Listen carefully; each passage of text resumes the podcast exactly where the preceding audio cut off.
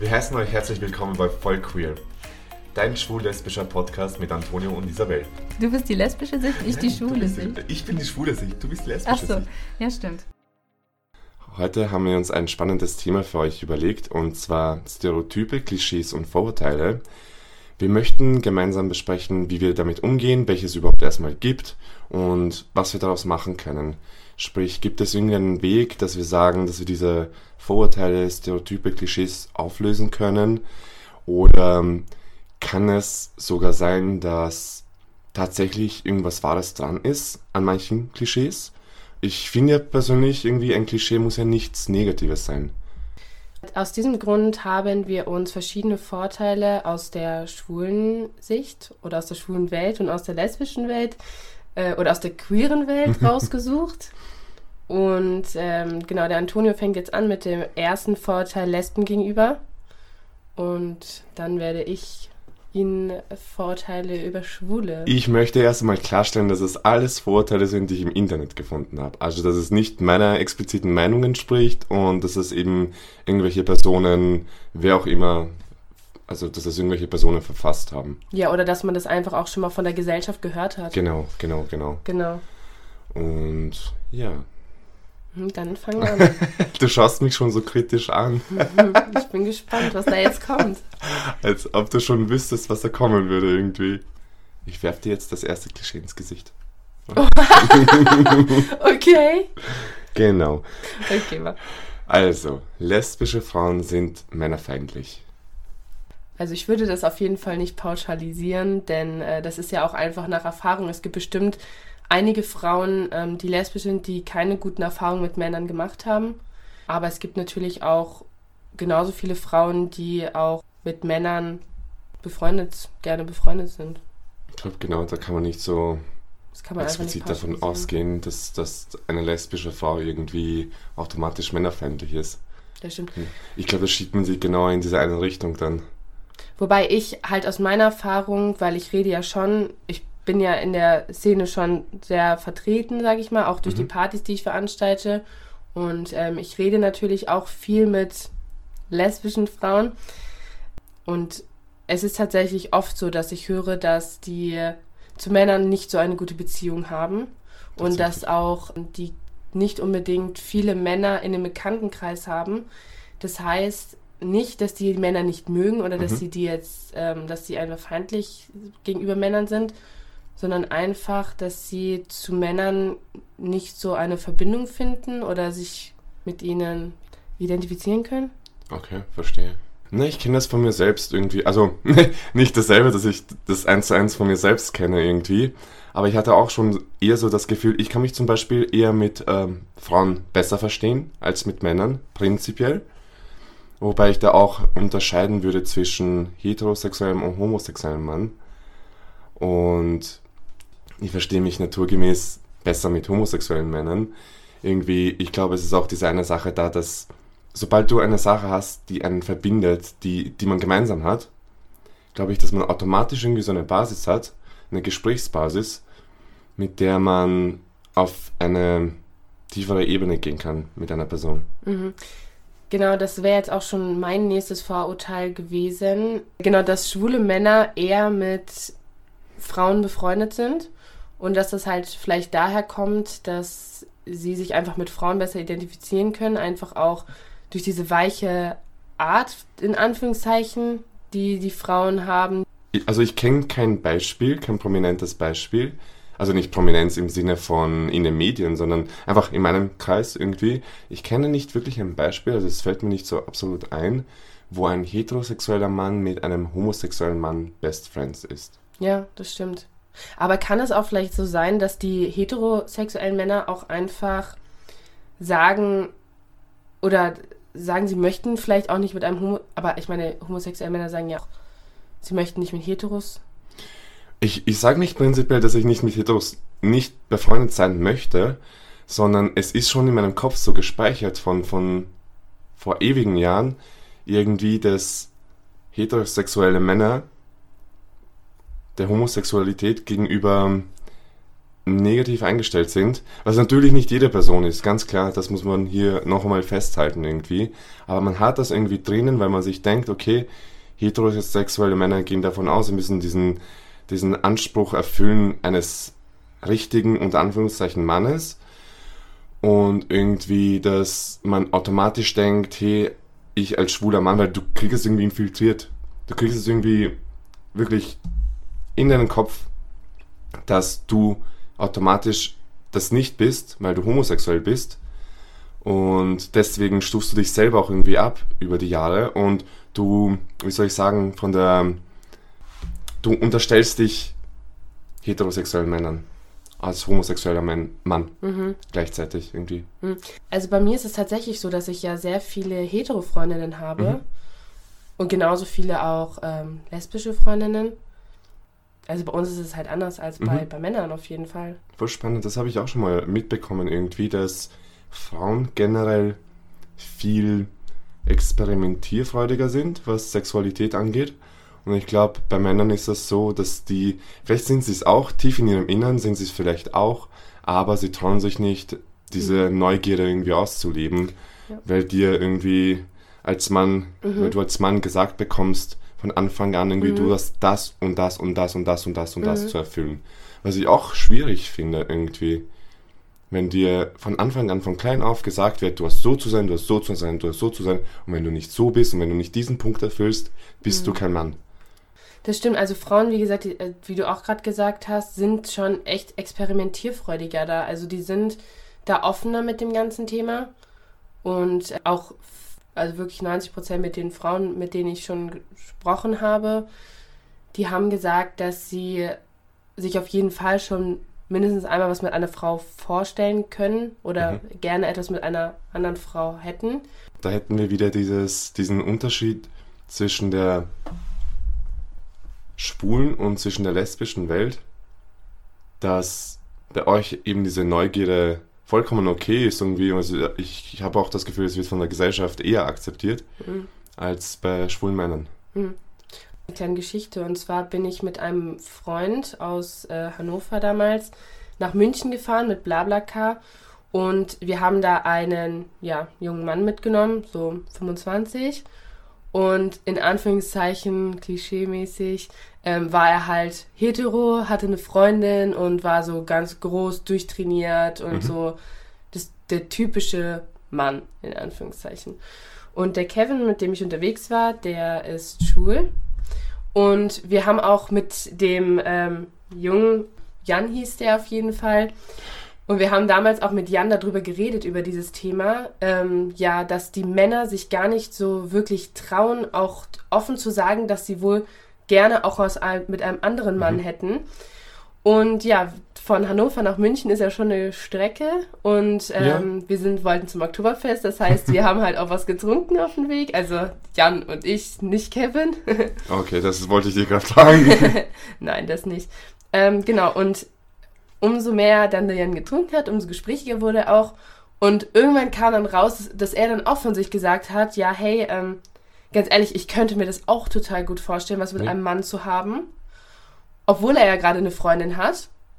Und ähm, hat dann auch schon so Andeutungen gemacht und so. Und ähm, ja, das war halt ganz interessant zu sehen, dass er halt am Anfang war er wirklich da wirklich total, ähm, ja, eher so ein bisschen gediegener dem Thema gegenüber mhm. und dann irgendwann ist er dann ein bisschen lockerer geworden und hat dann auch gesagt, ja, er könnte sich das schon gut vorstellen. Ich denke, dass das halt geht halt bei vielen Männern im Kopf. Aber ich glaube, das ist normal, weil sobald du mitbekommst, dass in deinem Umfeld irgendwie die Einstellung der Menschen irgendwie viel lockerer ist und sobald du dich in seinem positiveren Umfeld bewegst, ja. hast du automatisch dieses Gefühl in dir drinnen, okay, ich kann mhm. das jetzt sagen. Ja. Ich kann das jetzt sagen und es wird mir mhm. nichts passieren und es wird keiner mich schief anschauen oder sonst mhm. irgendetwas.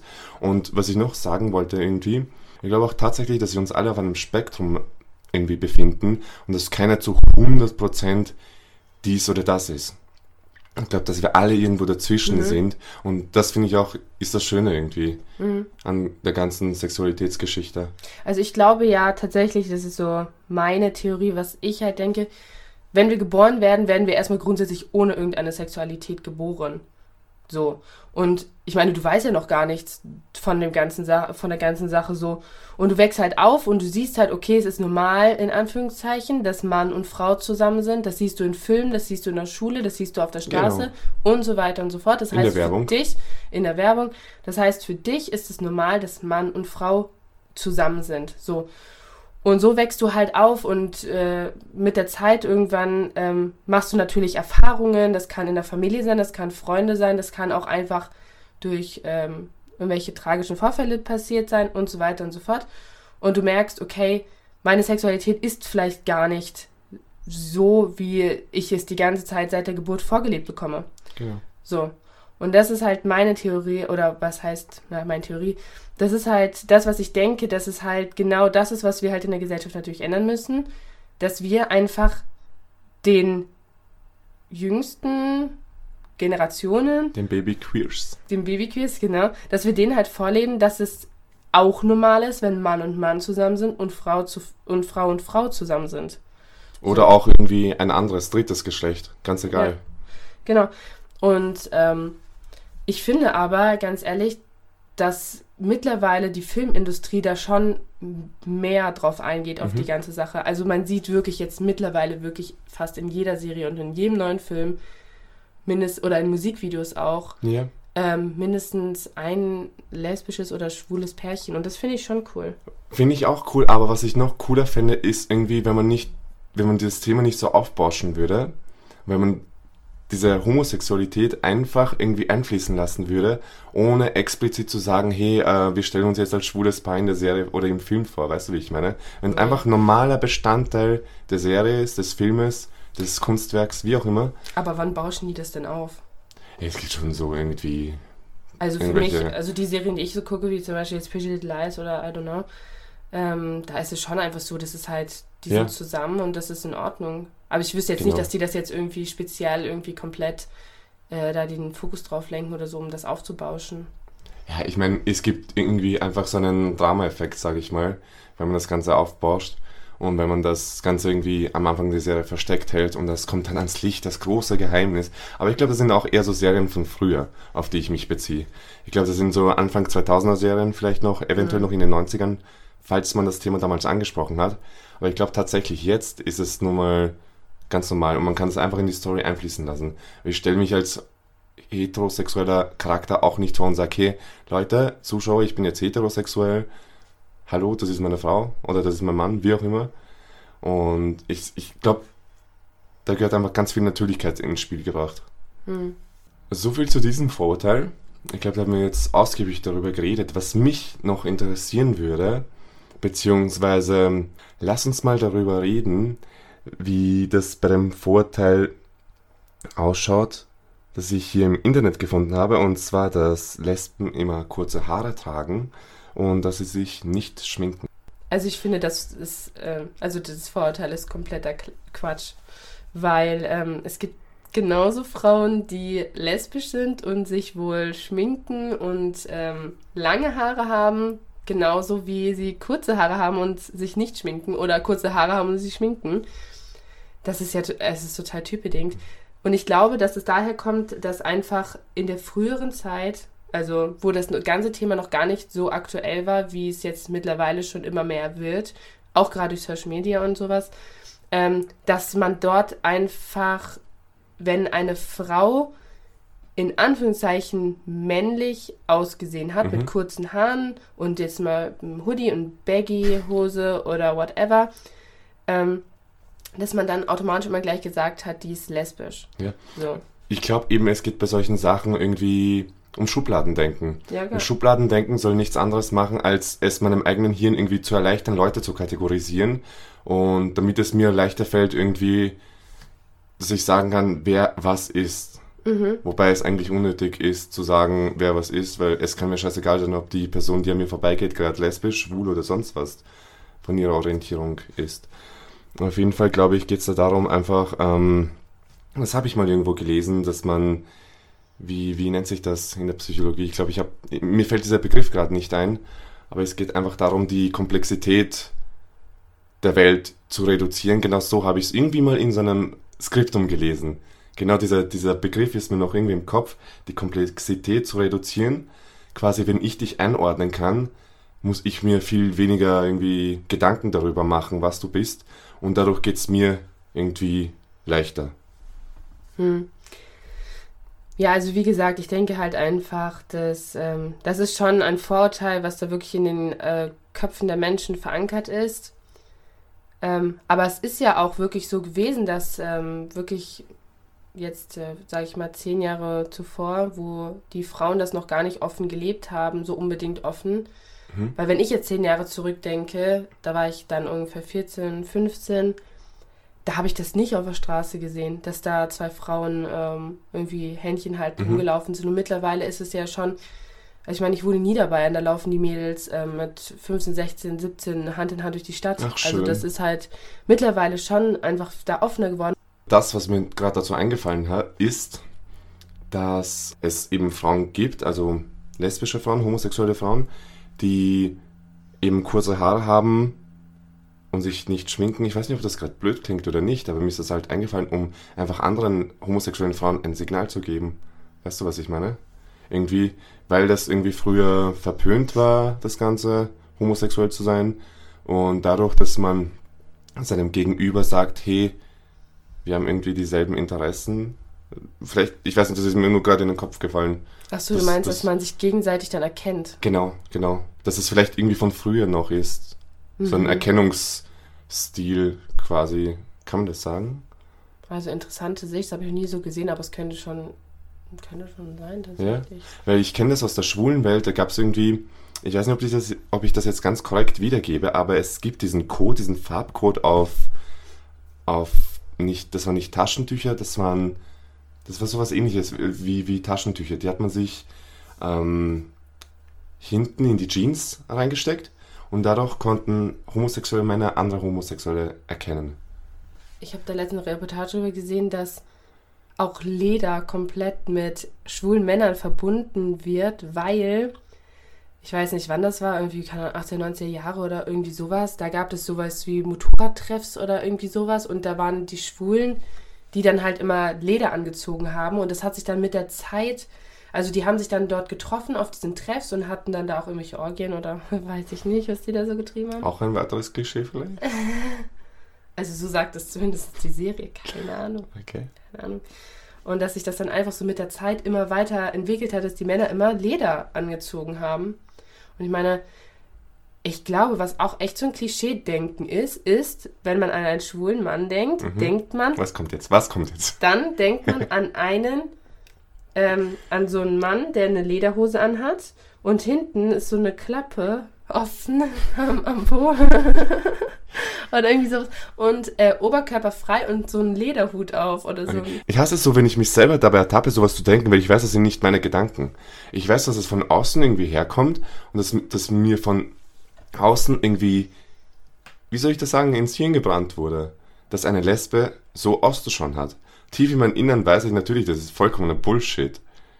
Aber irgendwie hat man noch immer dieses Bild im Kopf drinnen und das erste, was, zum, was in meinem Kopf aufkommt, wenn du mich fragst, wie eine lesbische Frau ausschaut, ist automatisch dieses Bild.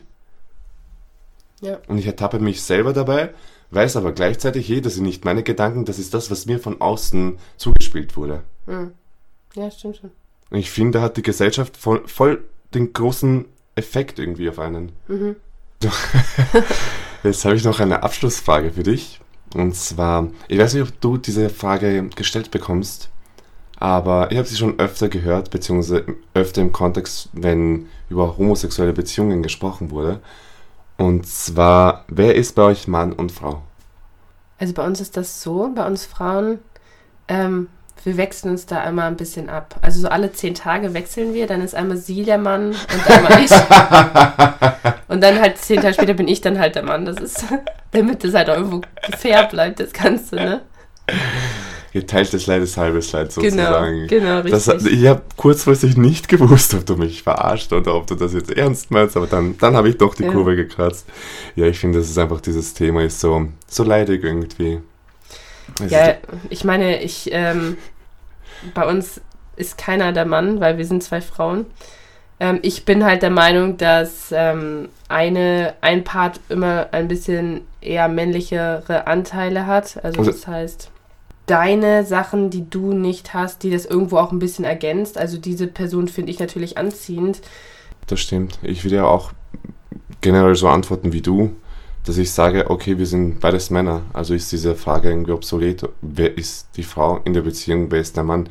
Und natürlich gibt es auch bei uns Männer, die, also wir alle haben prinzipiell, finde ich, irgendwie ein bisschen was Männliches, ein bisschen was Weibliches an uns und, und das macht uns halt als Menschen aus. Und das ist genauso wie bei der Sexualität, wie ich das sehe, dass es jetzt nicht das komplett hundertprozentige gibt, sondern wir alle haben einen Anteil jeweils vom anderen in uns drinnen und das finde ich einfach schön. Mhm. Das macht uns irgendwie aus. So, das war's jetzt mit den Vorurteilen. Ähm, wir hoffen, euch hat die Folge gefallen und wir würden uns sehr freuen, wenn ihr uns auf Instagram unter vollqueer folgt. Einfach liken, kommentieren, interagieren mit uns und interessiert natürlich auch brennend, was ihr zu dem Thema hält und was ihr so über Vorurteile, Klischees und sonstiges in Erfahrung gebracht habt. Also schreibt uns ruhig eine Privatnachricht, eine E-Mail ganz klassisch oder Oder ein In- Brief. Brieftaube. Brieftaube ist auch ganz okay. Darüber freuen wir uns genauso sehr wie über eine E-Mail. Ja, ansonsten seid kreativ und Stay gay. stay gay.